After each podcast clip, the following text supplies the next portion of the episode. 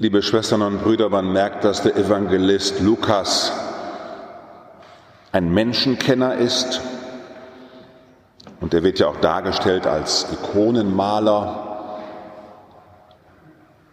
Und hier im dritten Kapitel malt er uns die großen Gestalten seiner Zeit. Das sind die Leute, die für Einschaltquote sorgen. Die Menschen, die in den Schlagzeilen stehen, die großen Gestalten, auf die manche Menschen durchaus auch neidisch schauen, die in Palästen wohnen, Leute, die ganz vorne dran sind. Und da, da ergeht das Wort des Herrn, das Wort Gottes, nicht an diejenigen, die sagen, ja, wir sind ja im Tempel und wir hüten ja dieses Wort Gottes mit der Torah, nicht an die Könige und Kaiser,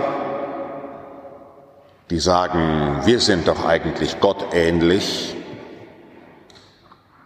Da geht das Wort Gottes an Johannes, den Sohn des Zacharias, einen merkwürdigen Typen, sehr merkwürdig, mit Kamelhaar, Mantel und der in der Wüste vom bisschen Honig lebt. Super komischer Typ. Da geht das Wort des Herrn an so eine merkwürdige Person. Und verkündete dort überall die Taufe der Umkehr zur Vergebung der Sünden. Da draußen. Im Vorort. Frankfurter würden sagen in Offenbach.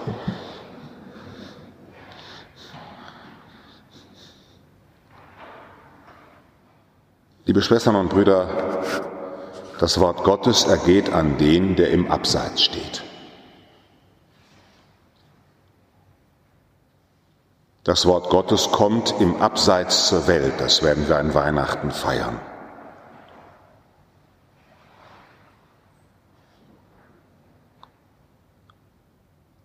Diesen Tagen des Adventes, liebe Schwestern und Brüder, frage ich mich,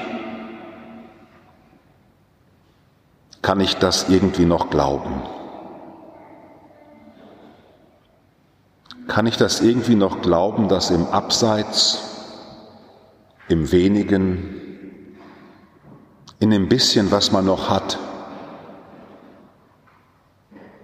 wo man selber kaum noch Kraft rausziehen kann, dass dort hinein das Wort Gottes ergeht?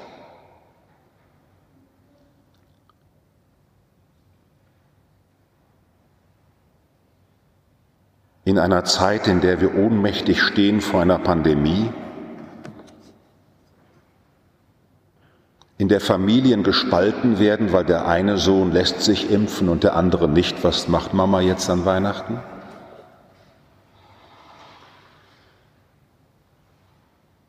In einer Gemeinschaft der Kirche, in der auch sehr unterschiedliche Meinungen sind, und schließlich auch in meinem eigenen Herzen, der angetreten ist, Priester und Kapuziner zu sein, der überall schon in allen möglichen Zeitungen und Sendern gestanden hat. Und wenn ich dann richtig bei mir hinschaue, kann ich das noch glauben? Darf ich noch Priester sein in einer Kirche, in der so viele Priester ihr Priestertum missbraucht haben und junge Menschen und Kinder für ihr Leben ins Unglück gestürzt haben. Gerade in diesen Tagen wurde wieder veröffentlicht, dass ein begnadeter Kapuzinermusiker Norbert Weber in den 60er Jahren seine Jungs im Chor beiseite genommen hat. Stütze ich ein System von Kirche, in der das möglich ist? Oder muss ich das alles aufhören? Ist das, was wir hier tun, nur so eine schöne Soße, wo wir uns noch ein bisschen heile Welt machen, aber ansonsten wissen wir schon, dass Gott sowieso nicht kommt. Der macht ja gar nichts. Hier machen wir es uns noch ein bisschen fromm, aber da draußen, da macht jeder seins. Ich frage mich das manchmal. Ich frage mich das in dieser Adventszeit, ich möchte unbedingt, unbedingt möchte ich der Wahrheit dienen, unbedingt. Möchte einem Licht dienen, das ich mir nicht irgendwie selber mache. Möchte zum Kern des Ganzen vordringen, des Pudels Kern, sagt der große Frankfurter Dichter in seinem Faust. Was ist des Pudels Kern?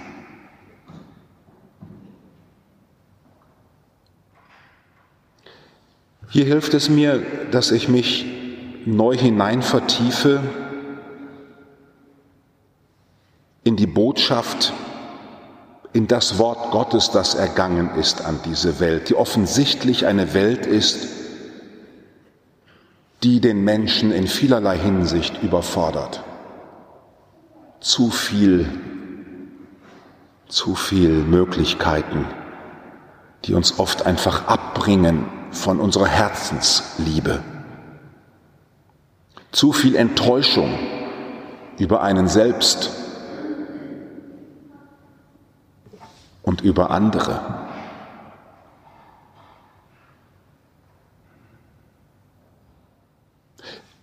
Wie kann ich in dieser Zeit zu einem ehrlichen und wirklichen, fröhlichen Glauben kommen?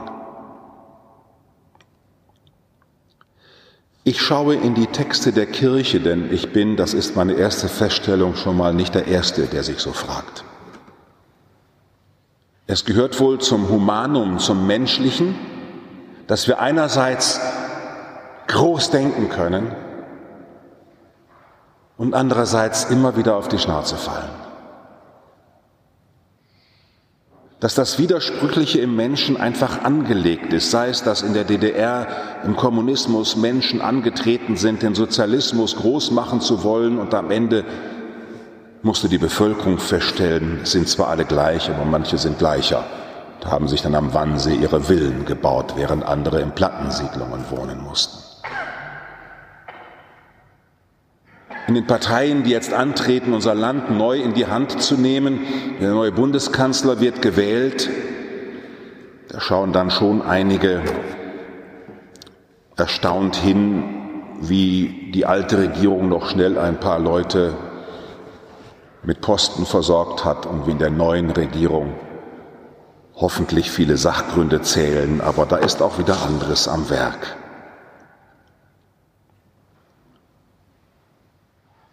Das Tagesgebet des zweiten Adventssonntages bringt angesichts der Auseinandersetzung, wie kann ich wirklich und echt und wahrhaft leben in dieser Welt, programmatisch zum Ausdruck, deine Weisheit allein zeigt uns den rechten Weg.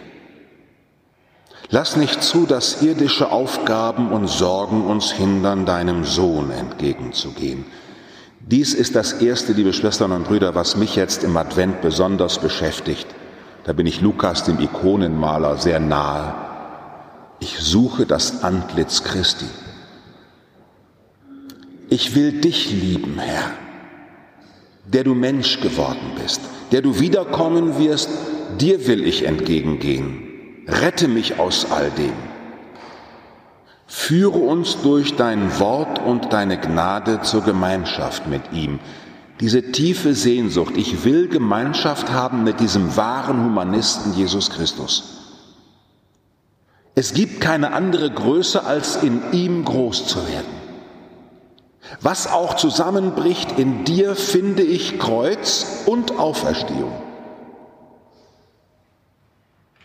Darum sind wir hier versammelt, nicht um uns abzuschotten und zu sagen, hier ist eine Stunde heile Welt, sondern wir bringen die Welt, wie sie ist, mit ihren Fragen und Sorgen hierher und rufen, komm Herr Jesus, Maranatha.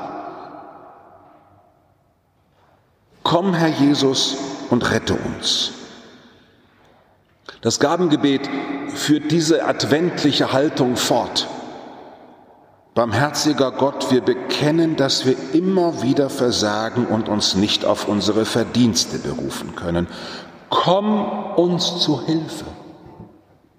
Ersetze, was uns fehlt. Wow. Ersetze, was uns fehlt. Dazu gehört die Demut zu bekennen, was uns fehlt. Die franziskanische Haltung des Bettelbruders, ich hab nicht alles. Ich brauche dich. Ich kann ohne dich nicht. Ich bin auf dich angewiesen. Komm uns zu Hilfe, ersetze, was uns fehlt. In der Wüste ist dieser Johannes als Durstiger, Nahrungssuchender, als Sehnsuchtstrainer und nimm unsere Gebete und Gaben gnädig an. Da legen wir es am Ende hin. Da lege ich mich hin. Und die Feier, die wir hier feiern, liebe Schwestern und Brüder, geht davon aus, dass über den Kreuzweg Christi, der in unserer Kirche uns vor Augen geführt wird, dass über dem Kreuz Christi und über dem Grab Christi Gottes kreativer Geist neu am Werk ist und uns Auferstehung schenkt. Ich könnte nicht hier stehen, ohne das zu glauben, dass ich auferstehen werde. Nicht? Ein Krebs. Hä? Ja, du wirst sterben, ja. Aber hier kommst du hin und spürst, wie der Heilige Geist deine Krankheit nimmt und verwandelt in göttliches Licht hinein. Wow. Schön, dass du da bist. Peter. Und wir werden am Schlussgebet beten, Herr unser Gott, im heiligen Mahl hast du uns mit deinem Geist erfüllt. Liebe Schwestern und Brüder, bitte weckt euch jetzt in euch den Glauben, dass dieser Heilige Geist euch gleich erfüllen will. Wir sind hier nicht eine Art ethische Supergemeinschaft, die nachher viel besser lebt. Das wissen wir, das können wir nicht. Aber Gott verheißt uns, dass sein Heiliger Geist zu uns kommt und wir, was in der Wiederkunft Christi passiert, dass alle zum großen Gastmahl eingeladen werden, das wird sich hier heute wieder vollziehen, wenn ihr pilgert zum Tisch des Herrn und der Heilige Geist euch erfüllt. Lehre uns durch die Teilnahme an diesem Geheimnis, heißt es im Schlussgebet, und diese Gebete sind Jahrhunderte alt. Lehre uns durch die Teilnahme an diesem Geheimnis die Welt im Licht deiner Weisheit zu sehen. Von der Position Gottes aus. Und das Unvergängliche mehr zu lieben als das Vergängliche. Das Unvergängliche mehr zu lieben als das Vergängliche. Liebe Schwestern und Brüder, das Gebet des Apostels, das in der zweiten Lesung uns an die Ohren kam, kommt aus dem Jahre 60. Was, schreibt Paulus da? Ich bete darum, dass eure Liebe immer noch reicher an Einsicht und jedem Verständnis wird, damit ihr beurteilen könnt, worauf es ankommt. Dann werdet ihr rein und ohne Tadel sein für den Tag Christi, erfüllt mit der Frucht der Gerechtigkeit, die durch Jesus Christus kommt, zur Ehre und zum Lob Gottes. Also nehmt heute neu wieder Gottes Melodie in euch auf. Die vielen Zwischentöne und schrägen Töne dieser Welt mögen nicht eure Lebensharmonie durcheinander bringen. Hört die Stimme vom Himmel her. Warum haben wir die Psalmen, den Choral, die Musik? Ja, damit es auch für uns schön ist, aber weil diese Musik verkündet, es gibt von Gott her eine Schönheit, die alle Missklänge am Ende überschreiben wird. Advent, wenn ich das zulassen kann, dann könnte auch ich zum Rufer in der Wüste werden. So wie ich heute Nacht losgegangen bin in der Notfallseelsorge, in einer schrecklichen Situation als Auferstehungsbote zu kommen. wie die Schwestern und Brüder in den Krankenhäusern die Kranken behandeln als Auferstehungsboten. Die Ärztinnen und Ärzte, aber auch die Ingenieure und Wissenschaftler, dass jeder Mensch an seinem Platz als König, Prophet und Priester seine Welt im Licht der Weisheit Gottes sieht. Dann könnten wir so ein Johannestyp werden. Guckt euch nachher mal diese Figur da an. Wow. Mit nichts anderem bekleidet als mit der Hoffnung. Mit der Hoffnung für diese Welt, dass Gott kommen wird. Ins Dunkel, in die Wüste, in das, was zusammenbricht, will sich Auferstehung den Weg bahnen. Lehre uns Gott durch die Teilnahme an diesem Geheimnis, die Welt im Licht deiner Weisheit zu sehen und dann rauszugehen und das Unvergängliche an erste Stelle zu machen, in die Headline der eigenen Lebensentwicklung, das Unvergängliche mehr zu lieben als das Vergängliche. Amen.